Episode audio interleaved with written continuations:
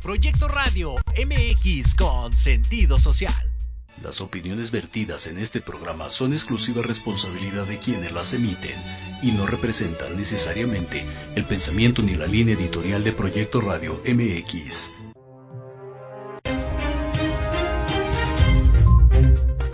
¿Qué tal? Soy el licenciado Francisco Javier Rodríguez y les doy la más cordial bienvenida a mi programa Entre Diálogos. Un espacio en el que te vas a enterar de lo más relevante en materia nacional e internacional. Bienvenidos.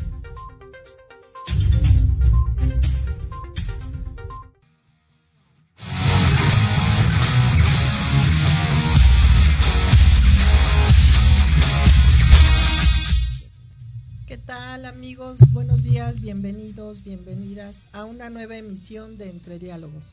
Hoy es sábado 3 de febrero del año 2024 y vamos a arrancar con las notas nacionales. Esta semana la Suprema Corte declara inconstitucional la reforma eléctrica del presidente de la República que buscaba revocar la reforma eléctrica del 2013. La votación fue muy cerrada ya que tres ministros de la segunda sala votaron a favor y dos en contra. ¿Qué tal? Buenos días, bienvenidos a Entre Diálogos, bienvenida Maru, bienvenido Diego. Gracias. Arrancamos el segundo mes del año, este mes es el más cortito y vamos a ver cómo nos va. Y bueno, abrimos con una nota importante.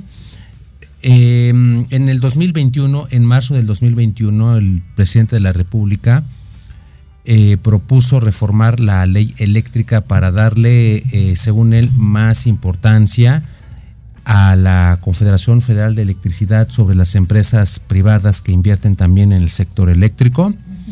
Eh, en el 2013, como bien lo comentas, hubo otra reforma eléctrica del gobierno anterior, del presidente Peña Nieto, que abrió el mercado eléctrico a empresas privadas, de modo que cada una de ellas tiene que competir eh, formalmente en, en, igualdad de circunstancias. Sin embargo, el presidente de la República, López Obrador, considera que hay desventaja y que se debe fortalecer a la CFE sobre las empresas privadas. De hecho, él buscaba una inversión de CFE del 54% frente a un 46% de las empresas eh, privadas, extranjeras o no. Uh -huh. eh, los expertos dicen que esta reforma no iba a pasar, no iba a ser aprobada porque eh, de alguna manera dejan entredicho la libre competencia entre las empresas al favorecer de, efectivamente a la CFE y terminamos de esta manera con la libre competencia que reglamenta los artículos 25, 26 y 28 constitucionales. Además de que mmm, hacer a CFE como un proveedor único, pues todo, todo mundo eh, estábamos obligados a consumir energía eléctrica de la empresa, sea buena o sea mala, era como regresar al pasado, a los monopolios del Estado, donde sencillamente se prestaba el servicio, pero sin saber si el servicio es bueno o malo, de ahí la necesidad, de ahí la, eh, eh, el, la necesidad y lo bueno de entrar a la libre competencia para que en base en un ámbito de igualdad de circunstancias todos podamos competir y las empresas busquen ser las mejores pero en base a la competencia. No porque tengas asegurado un monopolio prestas el servicio pero ya no sabes si es bueno o malo. Entonces a grandes rasgos más o menos este es el panorama. Esto quiere decir entonces que la ley de la reforma eléctrica del 2013 sigue vigente lo que significa que todas las empresas incluyendo la CFE van a seguir compitiendo para abrir el mercado y para ganar más consumidores. Así es. Y también les platicamos que, el, que según el Banco de México, durante el 2023 ingresaron eh, a México 63,312 millones de dólares en remesas. Eh, esta cantidad rebasó el 2.1% de las eh, de las el año del 2023. Esto significa que se consolidan las, las divisas como, lo, como la principal fuerte de ingresos para México, lo que deja atrás la inversión foránea y las exportaciones agroalimentarias. Así es, Diego. Desde el año pasado, el Banco de México dio a conocer que nuestros paisanos que trabajan en Estados Unidos están enviando muchísimo dinero a México como bien lo comenta Diego en su nota, uh -huh. las remesas constituyen la principal fuente de ingresos de los mexicanos y ya dejamos atrás las exportaciones y el sector agroalimentario, que en su momento fueron las que más nos daban eh, ingresos. Ahora son las divisas. Es una buena noticia, fue la principal fuente de ingresos del 2023 y obviamente es una buena fuente de, de capital para México sin eh, endeudarnos, sin tener presiones de, de la inflación. Eso es muy bueno porque nuestros paisanos trabajan durísimo para ganarse la vida y todo mundo se va a Estados Unidos en busca de una vida mejor y aquí es exactamente y aquí se está demostrando que nuestros paisanos la lana que, que ganan por allá la envían uh -huh. a, a sus familias y eso les permite subsistir y obviamente mejorar su calidad de vida. Así es. Sin embargo, no debemos olvidar que aquí en México también debemos crear las condiciones indispensables para que todos los mexicanos y mexicanas tengan un buen empleo, que tengan ingresos asegurados y sobre todo seguridad, seguridad social, seguridad en el trabajo y son situaciones que no hemos resuelto. Aquí en Entre Diálogos hemos platicado muchísimo de la falta de empleo que existe en México, sobre todo de la, del empleo formal que es el que de alguna manera le garantiza a todos los mexicanos y mexicanas una estabilidad en todos los sentidos. Pero bueno, vemos aquí que las remesas son un ingreso importante, sin olvidarnos que en México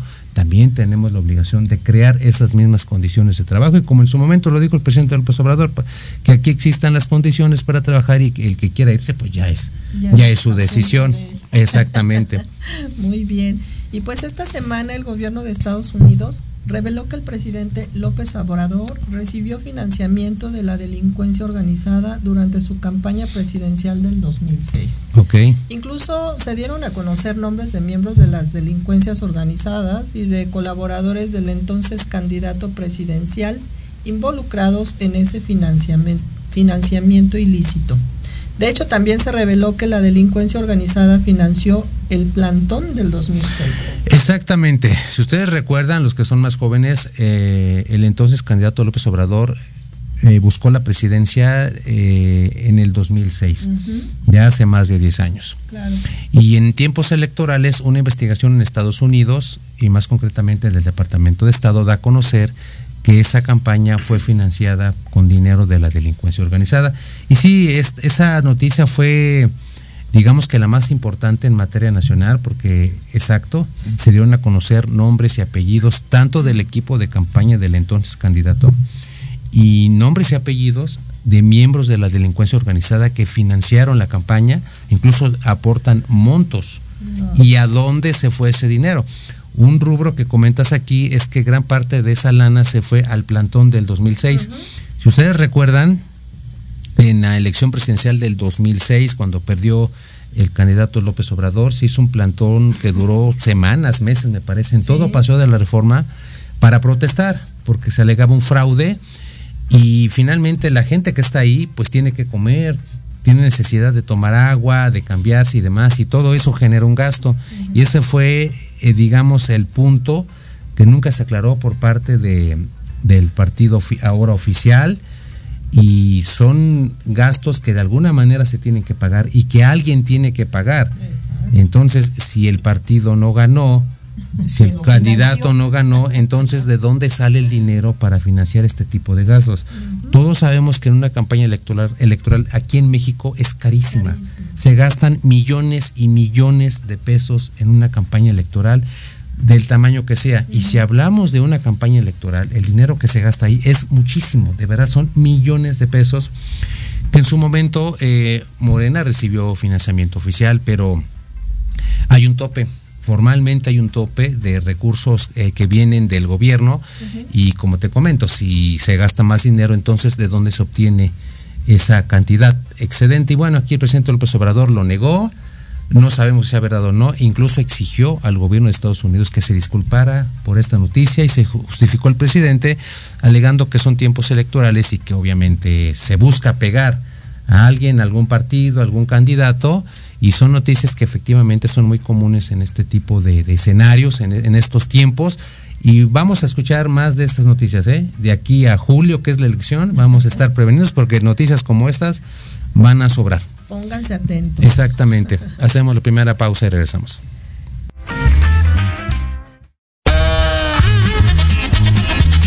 Oye, oye, ¿a dónde vas? ¿Quién, yo? Vamos a un corte rapidísimo y regresamos. Se va a poner interesante. Quédate en casa y escucha la programación de Proyecto Radio MX con sentido social. ¡Uh, la, la chulada!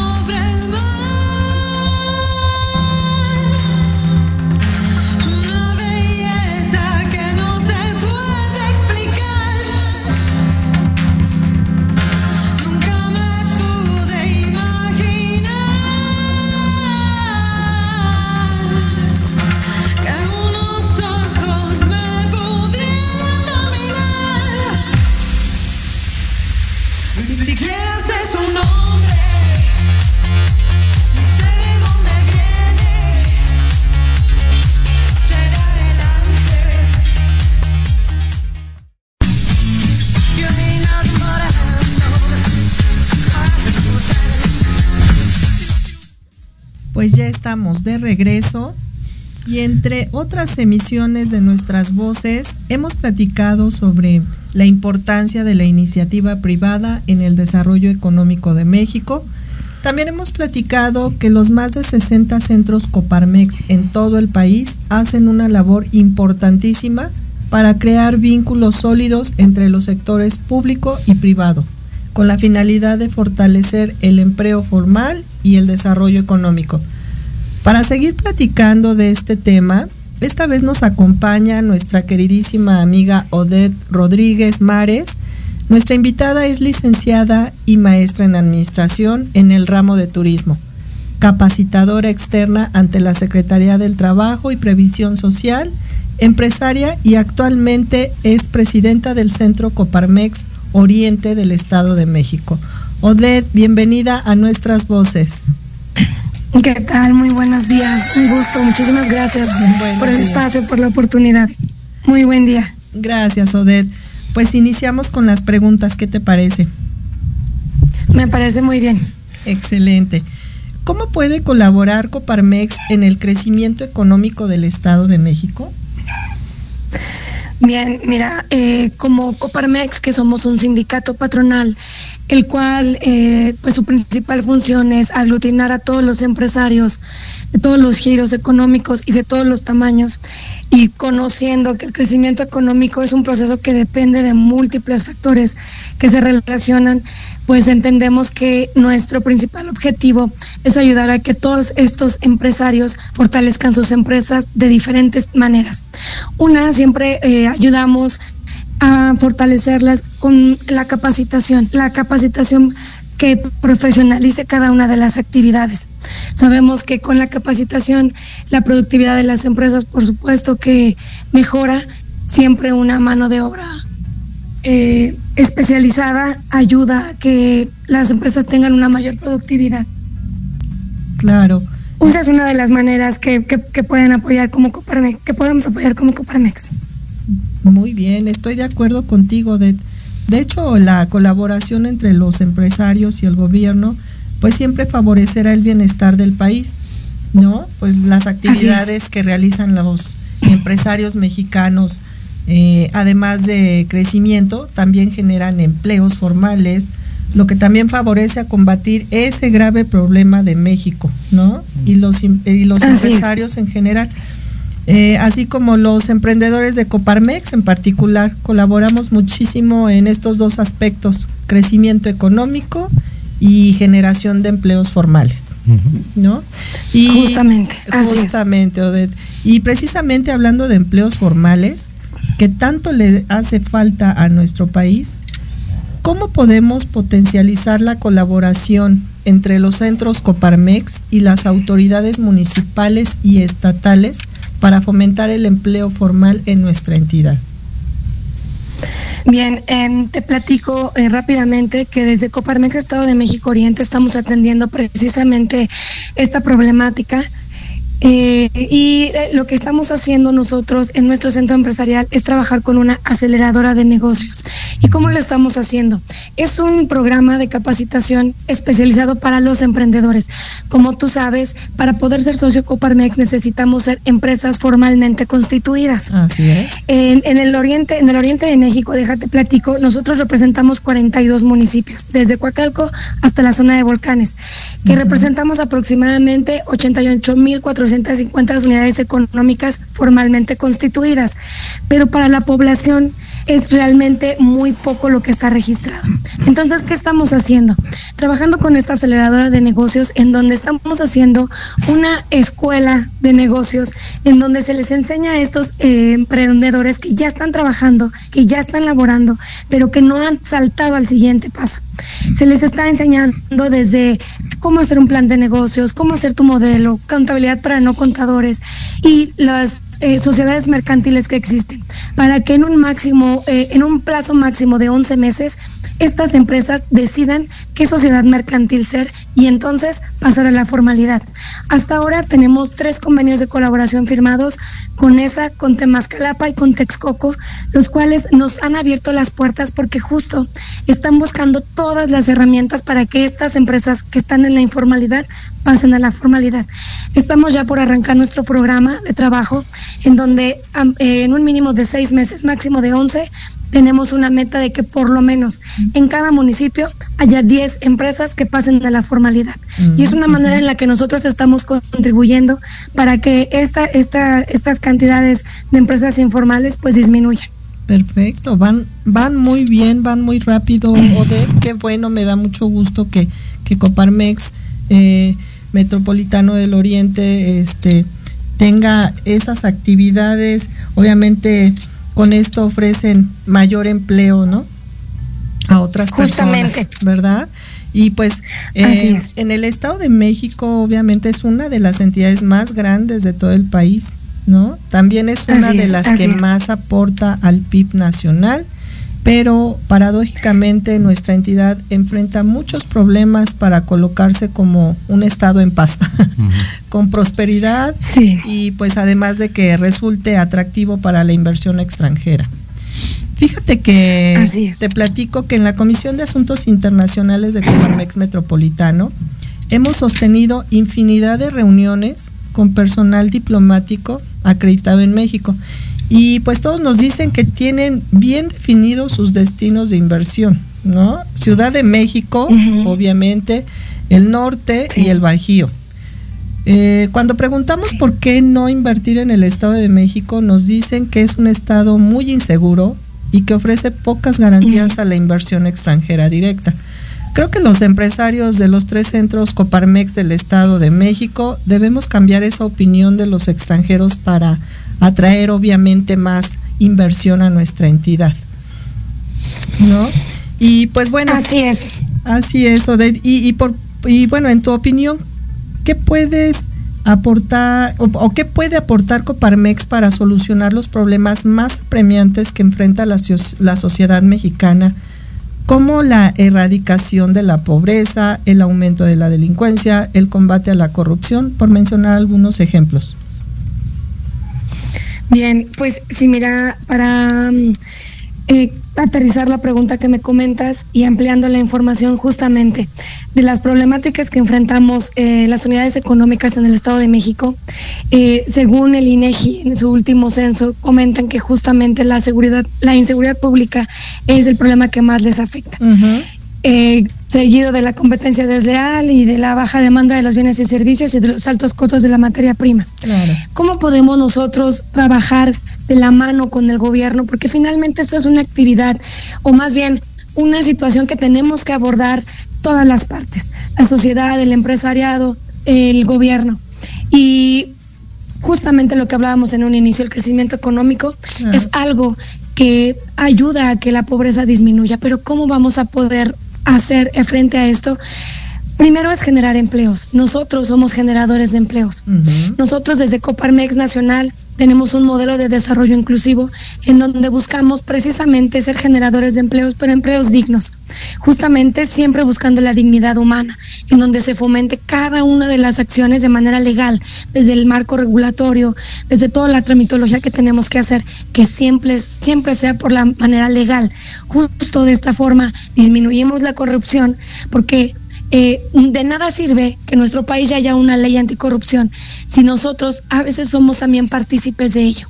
Y desde Coparmex, la ética empresarial es muy puntual en donde buscamos tener empresas legales, que podamos tener esta protección social para nuestros colaboradores, que demos empleos dignos. Esa es una de las maneras en las que podemos nosotros fortalecer nuestro país, mejorar la competitividad y, lo, por supuesto, tener un mejor crecimiento económico. Claro que sí, siempre, eh, como bien lo dices, poner nuestro granito de arena, ¿verdad? Y, como bien lo comentas, eh, el entorno de México es difícil, definitivamente. La delincuencia, el combate a la pobreza, la corrupción, la discriminación y entre otros problemas eh, impiden que México realmente pueda crecer en base al potencial de todos los mexicanos. Yo creo que todos podemos aportar muchísimo al país, como lo mencionabas, pero nuestras autoridades también deben garantizarnos la seguridad que sea necesaria, pues para poder salir adelante. De hecho, muchos empresarios han sido víctimas de extorsión y esa situación merma muchísimo nuestra capacidad como emprendedores. Yo espero que esta situación se resuelva pues lo más pronto posible. Y por último, sí, sí, definitivamente es lo que nos hace falta. Y por último, ¿qué les puedes decir a los empresarios y empresarias para que se afilien a algún centro Coparmex? Bien, pues primero que en Coparmex los estamos esperando, como bien comentaba en un principio, nuestro objetivo principal es tener esta representatividad ante los diferentes entes gubernamentales, sociales, en donde buscamos fortalecer el empresariado, en donde sabemos que juntos, trabajando de manera unida, con ética, con profesionalismo y respetando nuestra libertad de podernos dedicar a la eh, actividad económica que queramos, podemos hacerlo de una manera responsable, unidos, haciendo frente, no siendo esta eh, polaridad, sino más bien este fuerte en donde México tenga este sustento para poder tener un desarrollo y un crecimiento económico formal, generando empleos, siempre trabajando por el bien común.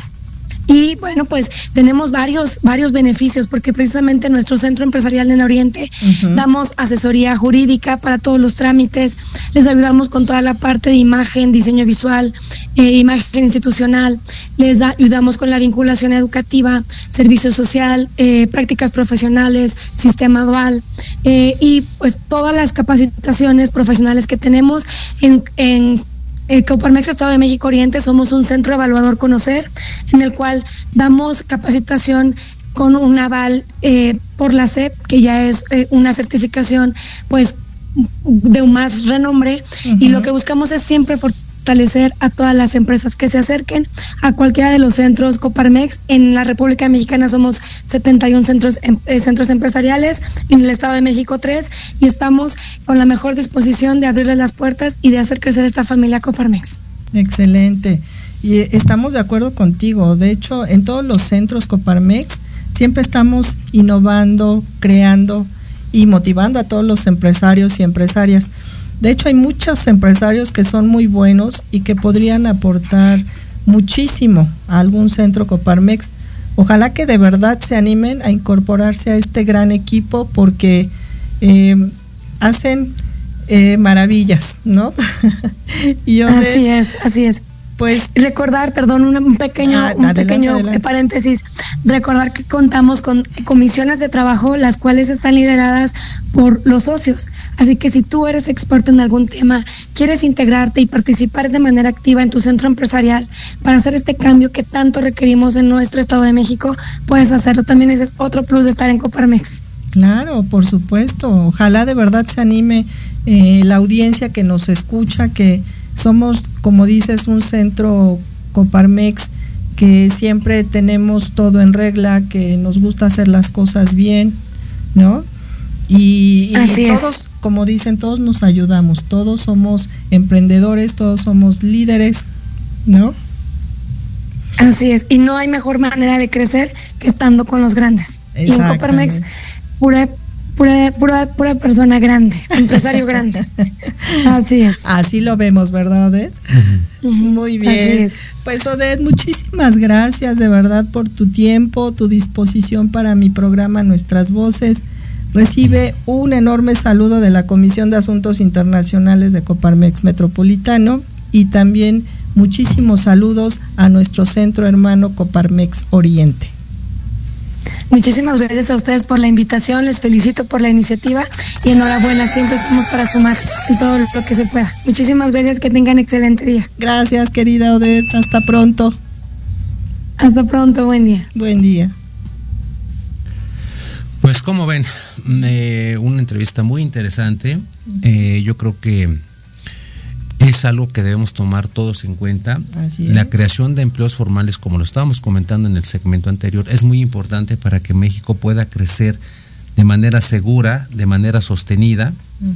La formalidad siempre nos va a ofrecer ventajas sobre la informalidad. Desgraciadamente, como bien lo comentó Odette, hay muchos empresarios que se les hace fácil y trabajan, de hecho, trabajan en la informalidad para cualquier cosa, desde un trámite meramente administrativo hasta para, no sé, eh, ver alguna exportación, importación, para evitar pagar impuestos que sabemos de antemano que se tienen que pagar, para evitar pagarles a los trabajadores sus prestaciones como deben de ser. Entonces, son situaciones que de alguna manera propician la corrupción. Y muchos empresarios, hay que aceptarlo, eh, están, están eh, acostumbrados a trabajar de esta manera y queriéndolo o no, también incurren en la corrupción y fomentan la corrupción. Así es. Nosotros entendemos como buenos emprendedores que buscamos crecer invirtiendo lo menos posible. Esa es una visión de un buen emprendedor y de un buen inversionista. Sacar más, hacer más con lo menos. Eso está bien. Pero ya eh, tratar de hacer más evitando pagar menos en cuanto a cosas que tengo que pagar, en cuanto a aspectos, en cuanto a requisitos que sé que tengo que cumplir. Yo creo que eso ya no está bien. Entonces todos tenemos que ser conscientes que la iniciativa privada, y yo estoy de acuerdo este, en este punto, el sector privado siempre va a ser la mejor manera de crear empleos para el beneficio de un país, para el progreso de un país, pero todo dentro de la formalidad. Y trabajar, como dices, eh, con transparencia. Exactamente. Y eso es lo que hacemos en Coparmex Metropolitano, trabajar siempre con reglas que nos permitan fomentar empleos bien y, y, también eh, quitar esta idea que en el Estado de México no se puede eh, trabajar, sí se puede trabajar, ¿no? Evitando, como decimos, la corrupción y todos esos problemas que impiden que los empresarios eh, puedan trabajar. Exactamente, ese también es un punto muy importante. Eh, a nosotros nos consta que la inversión extranjera directa siempre se dirige a estos tres destinos, o Ciudad de México, el norte del país o el, Bajío. Está bien, son áreas de México que ya de alguna manera han, alcanzado cierta prosperidad, cierto desarrollo y finalmente esos dos factores son los que siempre van a motivar a un inversionista porque como cualquier otro emprendedor, si yo voy a invertir en algún lugar, en alguna región, es con la reserva de que voy a retornar mi inversión de manera segura, más la ganancia que me va a significar esa inversión. Por eso estos tres destinos están muy bien definidos, uh -huh, muy marcados. Pero eh, el Estado de México se, perdón, el México se conforma por 32, 32 estados, 32 uh -huh. entidades federativas. Todas tienen algo que ofrecer, todas tienen un plus, todas Claro. tienen algo atractivo para el, el inversionista privado, nacional o extranjero. Y esa es la función también de Coparmex, esa es también la función de la Comisión de Asuntos Inter- Internacionales de nuestro centro empresarial, eh, tratar de darle a conocer a los empresarios cuáles son las bondades y los beneficios que ofrece todo México, no nada más estas tres regiones. En el Estado de México, que efectivamente es uno de los estados más grandes de todo el país, que aporta muchísimos PIB al, al- PIB, al- al PIB nacional, sufre eh, de manera especial los mismos problemas que sufre México. Por eso mucho, mucha gente eh, eh, cataloga al Estado de México como el famoso laboratorio, es decir, como un experimento chiquito de lo que pasa en el Estado de México va a pasar en, México, en el México en general. Y bueno, y en materia de desarrollo económico, en materia de corrupción, en materia de combate a la delincuencia, en materia de, de resolver o en su caso corregir la pobreza, creo que el Estado de México enfrenta efectivamente los mismos problemas por los que atraviesa México. Hay muchísima corrupción en el, en el Estado de México, de hecho, ahí en Comparmex platicaban que en el gobierno anterior eh, se crecía en cuanto a inversión, pero el inversionista tenía que invertir muchísimo dinero para generar, como te decía, una inversión segura y luego retornar el monto de mi inversión y lo que me toca de ganancia, pero se estaba invirtiendo más de lo necesario. De lo y pues finalmente, pues bueno, uno lo sabe, a lo mejor pagar algún favor de que voy a licitar en algún sector y me piden extra cantidad de extra para resultar beneficiado o tengo que hacer tal o cual cosa para evitar este trámite. Entonces son situaciones que como comentamos tenemos que erradicar, tenemos que ser conscientes como sector privado que la informalidad no nos va a llevar a nada bueno. Es algo muy útil, yo no digo que no, se ahorran tiempos y dinero, pero no es la manera de, de trabajar, sobre todo si estamos comprometidos con México, eso quiere decir que también estamos comprometidos con la sociedad mexicana. Así y es. eso nos hace responsables para cumplir con todas nuestras responsabilidades en todos los ámbitos. En el interno, con sus colaboradores, en materia laboral, en materia eh, de, de- con los proveedores, con nuestras obligaciones con el gobierno, desde los permisos que necesitamos para trabajar, licencia de funcionamiento, licencia ambiental, este, condiciones de seguridad, en fin, todo esto habla bien de nosotros y el gobierno está dispuesto a colaborar con el empresariado para trabajar precisamente dentro del marco de la formalidad. De otra manera no podemos salir adelante. Entonces Odette tiene toda la razón. Yo creo que los centros Coparmex estamos muy comprometidos eh, con fomentar la formalidad y regularizar a aquellas empresas, a aquellos compañeros, empresarios, empresarias que por una razón u otra se han visto forzados a trabajar en la informalidad. Entonces hay que acabar con esta situación. Si queremos resultados buenos, si queremos estadísticas que nos favorezcan a todos como, mexican- como mexicanos, entonces deberíamos empezar por ahí, a resolver este tipo de informalidades, de promover el, el- el empleo formal y obviamente promover el crecimiento de una empresa que a su vez es el crecimiento de los trabajadores, de la sociedad y de todo México. Bien lo comentas. Y pues seguimos con las notas internacionales. En Argentina se registró una serie de protestas contra el plan de reforma global propuesto por el recién elegido presidente Javier Milei. La policía de Buenos Aires disparó balas de goma y utilizó gas pimienta contra los manifestantes que se negaron a abandonar sus posiciones frente al Congreso de Argentina. Exactamente. Eh, la semana pasada platicábamos en la entrevista con nuestro analista político que el discurso de Milei eh, deja entrever uh -huh. muchas cosas, desde su posición derechista, su posición conservadora y populista, hasta cuál es el verdadero fondo eh, en cuanto a la situación que padece Argentina. Sabemos, y aquí le hemos dado a conocer, que Argentina es un país importante en América Latina, es un miembro importante del Mercosur y sí es muy, muy, digamos, eh, apremiante lo que pasa en este país porque muchos intereses extranjeros están involucrados. Están en Argentina hay potencias del mundo que tienen tratos con Argentina y es muy importante lo que pasa con este país para dar certeza a esos tratos. Ahora, eso es una cosa. Lo que ocurra con el argentino de a pie también es muy importante. Yo comentaba con el entrevistado de la semana pasada que se votó por mi ley porque era la opción que por lo menos en campaña convenció al argentino de un cambio, uh -huh. de un cambio que Argentina necesita, eh, sobre todo en materia financiera, en materia de inflación, están, me decía el entrevistado, arriba del 130%. Wow. Imagínate, estamos hablando, por ejemplo, de la inflación de México de los años 80. Uh -huh. Entonces, es así de grave la situación. Por eso siempre hemos discutido, de alguna manera, cuál es el mejor modelo económico que le pueda dar la estabilidad a un país desde un punto de vista permanente. Ya no hablamos de ideologías, de que si soy azul, que si soy rojo, que soy capitalista, que soy comunista, colectivista, neoliberal, etcétera, etcétera. Eso ya no cuenta. Ya no Cada quien tiene la pues, del derecho de creer en lo que quiera, de tener eh, simpatía por lo que quiera. Todos somos libres, pero se trata de darle resultados a la gente. Claro. Y el argentino lo que busca es precisamente esa solución. Y esta reacción del gobierno de Milei pues deja mucho que desear. No es la manera de reprimir al pueblo que votó por él uh -huh. y que le tuvo la confianza para dar una solución viable a los problemas de Argentina y ahora se enfrentan con la represión del candidato que eligieron para de, de, de dirigir los destinos claro. del país.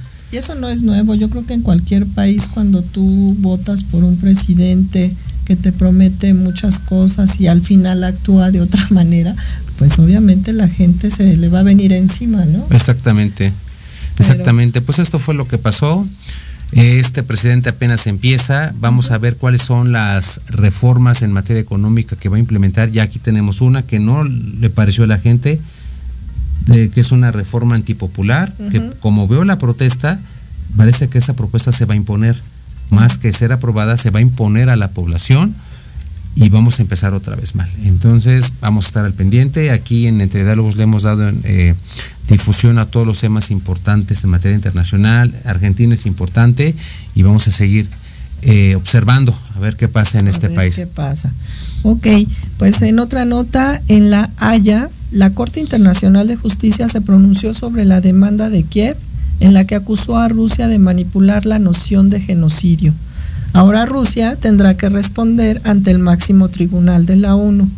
El Tribunal de las Naciones Unidas no entra por ahora en el fondo de la cuestión, pero sí que se considera competente en el caso, algo a lo que se opone Rusia. Exactamente, otro punto. Mm, ya estamos en febrero. Así es. ¿Cuántos años se cumplen ya de la invasión de Rusia a Ucrania? Dos. Uh -huh. Dos añitos. Hablamos del primer aniversario y yo se los dije hace un año. Como van las cosas, vamos a hablar del segundo. Igual. y aquí estamos, no es que sea yo profeta, pero ya se cumplió el segundo año. Uh -huh. El problema sigue, las hostilidades siguen entre estos dos países. Hay genocidio en este siglo eh, 21, en este 2024, hablamos de genocidio como se cometió en el siglo XX. Claro. No hemos progresado, es el caso también de Israel y de Hamas. Se, se está matando a la gente de manera sistemática. Eso es genocidio. Entonces yo creo que estamos muy atrasados en esa materia a pesar de los avances que ha habido en legislación, eh, que ha habido en materia de creación de tribunales que juzguen este tipo de delitos. Creo que estamos todavía muy atrasados. No tenemos, digamos, no tenemos un organismo internacional que tenga la capacidad suficiente para hacer obligatorias sus resoluciones. Un país se somete a una jurisdicción de un tribunal internacional cuando así lo decide. Entonces, desde ahí estamos hablando que ya no hay obligatoriedad para las partes. Entonces, ese es el gran problema. ¿Cómo obligar, por ejemplo, a Estados Unidos a cumplir una, una condena de genocidio? ¿Cómo obligar a Rusia, a China, que son las potencias mundiales? Es algo muy relativo y el mundo se sigue escudando de esta situación para seguir cometiendo este tipo de delitos que graban, eh, perdón, que agravian muchísimo a la humanidad, que termina con vidas inocentes y no la vamos a seguir así por un buen ratote según vio las cosas. Así, es. Hacemos una pausa y regresamos.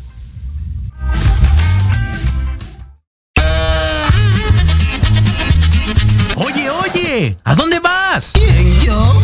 Vamos a un corte rapidísimo y regresamos. Se va a poner interesante. Quédate en casa y escucha la programación de Proyecto Radio MX con sentido social. ¡Uh, la, la chulada! Fue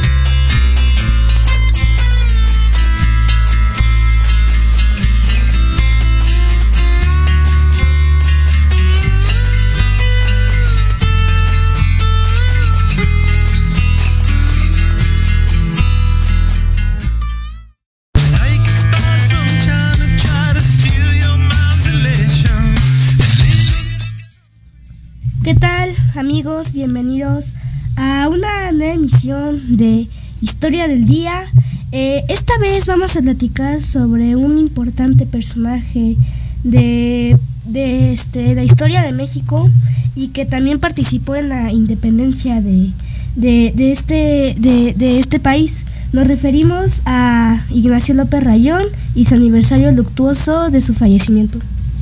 ¿Qué tal, Diego? Buenos días. Un tema importante. Ignacio López Rayón es un impo- personaje importante de la historia de México, muy poco conocido. Normalmente cuando hablamos de independencia es Hidalgo, Morelos, Iturbide, Aldama, la corregidora, pero hay otros personajes que son importantes y qué bueno que nos vas a platicar un poquito de, de Ignacio López Rayón. Claro, Ignacio López Rayón eh, nació eh, un 31 de julio de 1773 en Tlapoja, en Michoacán. Eh, López Rayón fue insurgente, secretario del cura Miguel Hidalgo y Costilla, que encabezó el movimiento de independencia de nuestro país a la muerte de Hidalgo. También fue redactor de los elementos constitucionales y miembro de la Suprema Junta Nacional Americana. ¿Qué tal? Buenos días, Diego Francisco. Muy interesante el tema de hoy.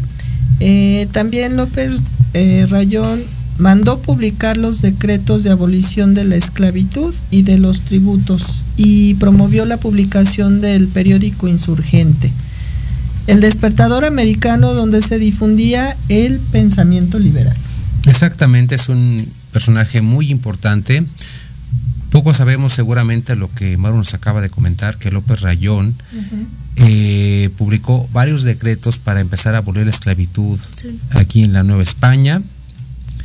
También publicó un periódico insurgente, es decir, que llamaba a los americanos a desprenderse de las cadenas de. España. Y un eh, punto importante que también tocó Diego es que fue redactor de los elementos constitucionales y miembro de la Suprema Junta Nacional Americana. Esto nos da a entender que ya desde aquel tiempo México tenía ya la noción de la independencia, de que políticamente el mundo estaba cambiando. Acuérdense ustedes que la independencia de México se da en el marco de la invasión de Napoleón a España y que en Europa también se estaban dando cambios muy importantes precisamente por la invasión de Napoleón a prácticamente toda Europa occidental y en el caso de España pues resulta que por la invasión de Napoleón tuvo que eh, abdicar el rey eh, Fernando VII Sí. y esta abdicación favoreció muchísimo a México y si aunamos la circunstancia de que López Rayón junto con el cura Hidalgo que también ya, ya había leído a los clásicos de la ilustración en Francia Sí. estaban creando el ambiente propicio para que la independencia de México empezara ya a madurar y que iniciara, como todos lo sabemos, en septiembre de 1810. Ujú. Claro, nuestro personaje de esta ocasión también fue miembro del Congreso de Anáhuac. En 1813 quedaría como fruto la constitución, la constitución de Apatzingán de 1814. Así es, Diego. Ignacio López Rayón fue un monumento que simboliza cómo se muere por las convicciones y cómo se perece por el pueblo, pero también fue un héroe de la independencia. Fue un abogado, ideólogo y comandante del ejército insurgente. Así es. Otro dato importante que tenemos que destacar, eh, cuando uno habla de la tradición, perdón, de la tradición constitucional de México, que por cierto el lunes ya es un se cumple un aniversario más de nuestra constitución, normalmente abordamos la historia de las del constitucionalismo, constitucionalismo en México a partir de la Constitución de Cádiz de 1812, que fue la que surgió, como les decía, por la invasión de, de Francia a España. España. Pero digamos que la primera constitución que yo diría que es más mexicana, que fue creada por los mexicanos, fue precisamente la de Apatzingán de 1814, autoría en un 99% de José María Morelos y Pavón.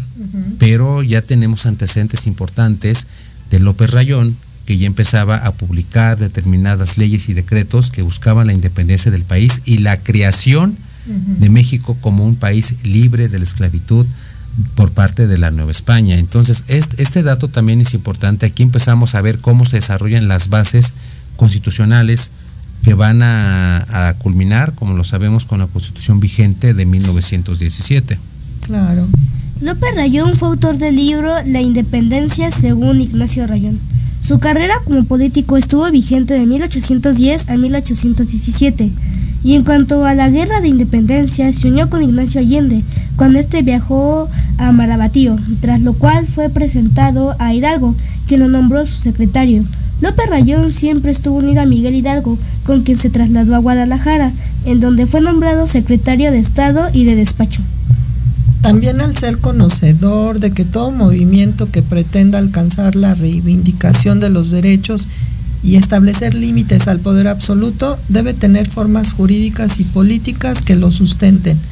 Un 21 de agosto de 1811 decidió formar la Suprema Junta Nacional Americana de Zitácuaro, representando un primer paso muy importante en el proceso de la emancipación política de la península. Es correcto, nuevamente tomamos aquí el punto de cómo eh, la libertad de México se estaba ya trabajando y se estaba madurando para conocer el México que todos conocemos. Este es un dato también muy importante, al ser López Rayón abogado, estaba creando las bases jurídicas que le darían sustento a la ya casi eh, naciente libertad del país y cómo crear a México. Es decir, México se libera de la Nueva España y es un país libre e independiente, pero ¿cómo nos vamos a organizar internamente, desde un punto de vista político, jurídico, económico, cuál va a ser nuestro nombre oficial, cuál va a ser nuestra forma de gobierno y lo más importante, tenemos que crear una constitución, es decir, una ley suprema que nos dé sustento jurídico político a nuestra nueva identidad. Y aquí tenemos aquí, perdón, y aquí tenemos las bases precisamente de la tradición constitucional de México y cómo el país atravesó por diversas formas de gobierno, que unas quedaban y otras no, hasta llegar al gobierno que, tenemos actualmente, que es una república democrática y federal, que Diego lo sabe perfectamente. Pero antes de eso pasamos por muchos ensayos, desde el imperio, el centralismo, luego el federalismo, en fin, nuestro país ha pasado por muchas etapas históricas que nos han dado identidad como mexicanos. Y aquí tenemos las bases con López Rayón. Así es. Finalmente quiero platicarlos que Ignacio López Rayón eh, falleció el 2 de febrero de 1832 en la Ciudad de México a causa de sus heridas de batalla, tras la cual se retiró a la vida civil. Exactamente, este es un héroe muy poco conocido de la independencia de México y es muy bueno que Diego nos traiga a la memoria la importancia del trabajo de López Rayón.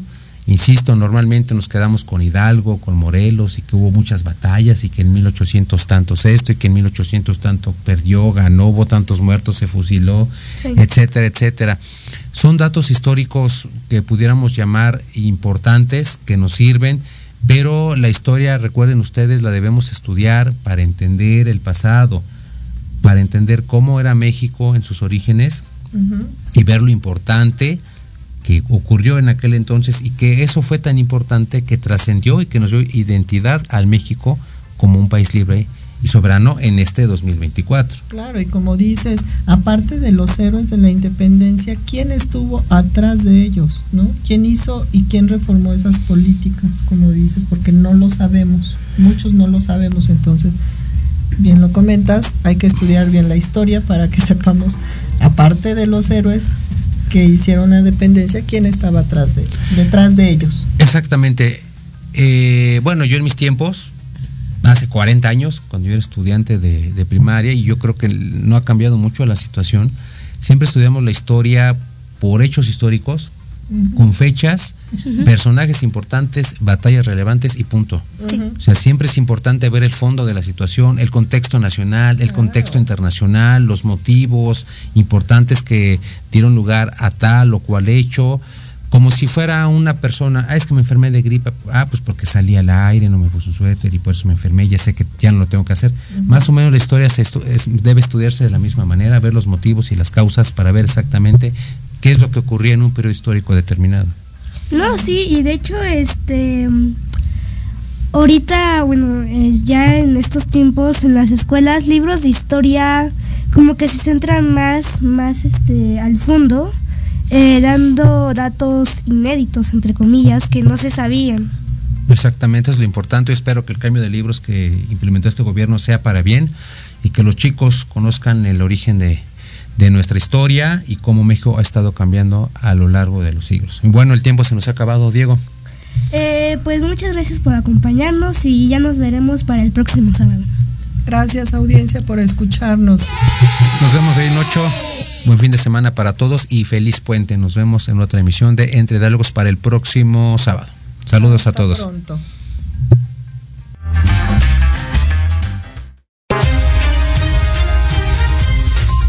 amigos, muchísimas gracias por sintonizarnos este fin de semana y los esperamos el próximo sábado para una nueva emisión de Entre Diálogos. Hasta pronto.